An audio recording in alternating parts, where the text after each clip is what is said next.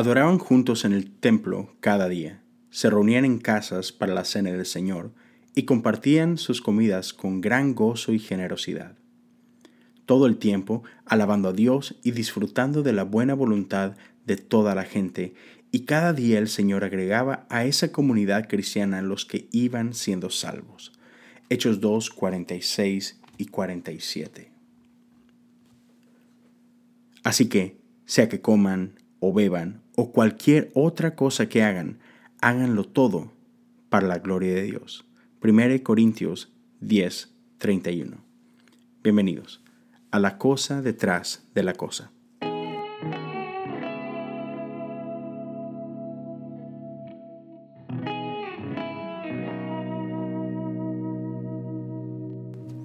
Sabes, creo que a veces la iglesia ha fallado en no ser famosa por sus fiestas.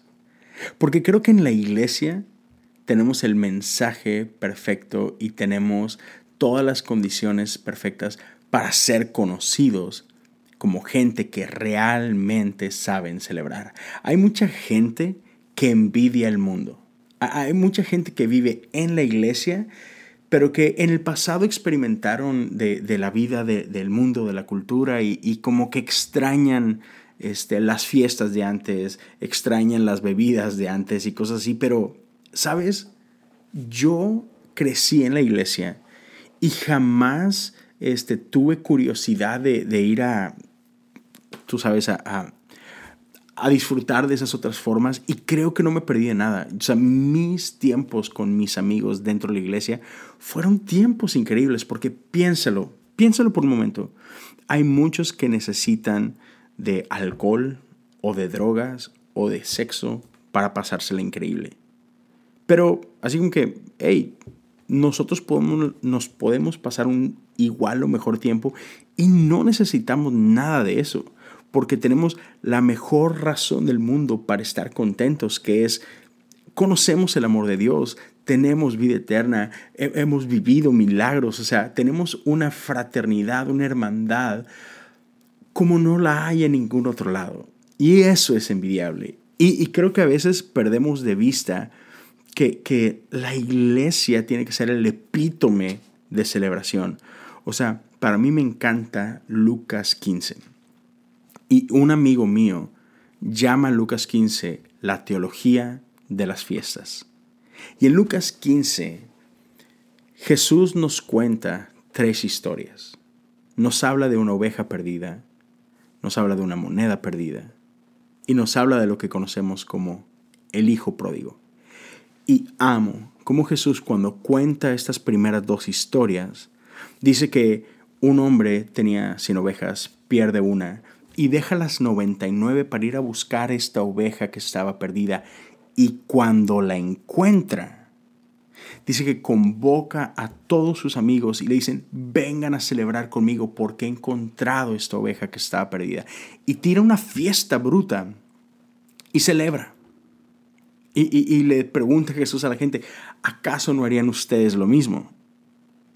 Y la respuesta es, ah, no, porque ¿por qué voy a tirar una fiesta? ¿Por qué voy a hacer una fiesta por esta oveja tonta? Me sale más cara la fiesta que lo que costaba la oveja. Después cuando habla de esta mujer que tenía monedas y pierde una y se pone a buscarla hasta que la encuentra y pone la casa patas para arriba hasta que encuentra esta moneda, igual dice que cuando encuentra la moneda invita a todos sus amigos y dice, vengan a celebrar conmigo. ¿Acaso no harían eso ustedes? Y es como que, uh, nope. por qué lo haría. Pero Jesús dice, es que esto es razón para celebrar. Y después cuenta la historia del hijo pródigo. Yo sé que tú la conoces y no voy a contártela en este momento.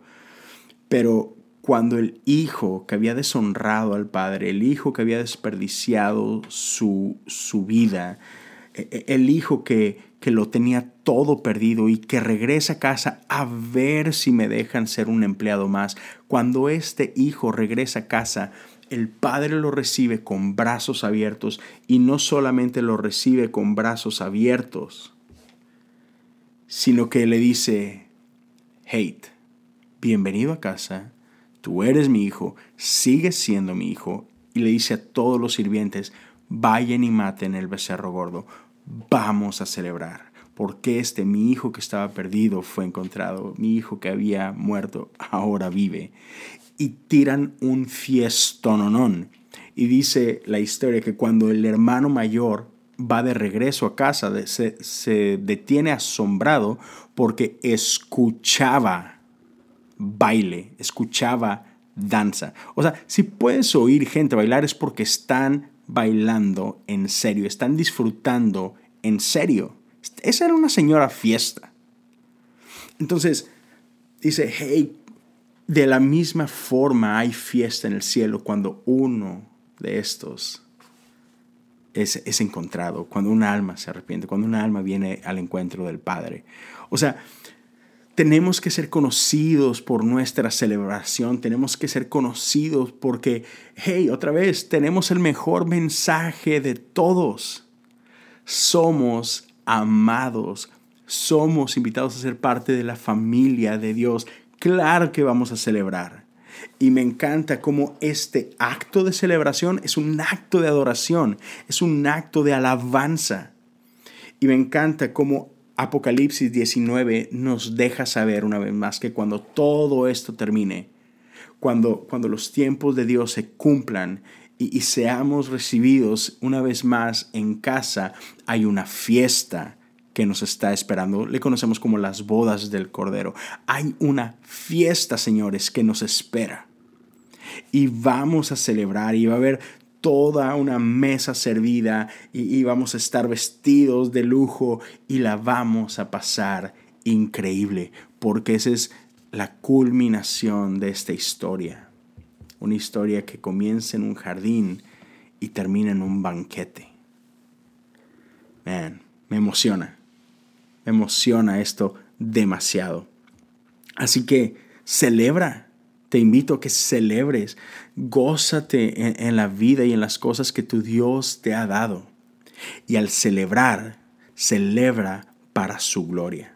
No importa lo que hagas, sea que comas, sea que bebas, sea que te diviertas, sea lo que sea que hagas, hazlo como para el Señor. Dale la gloria al Señor. Celebra su amor y dale la alabanza que Él merece. Cuídense bastante y nos vemos mañana en un episodio más de La Cosa detrás de la Cosa.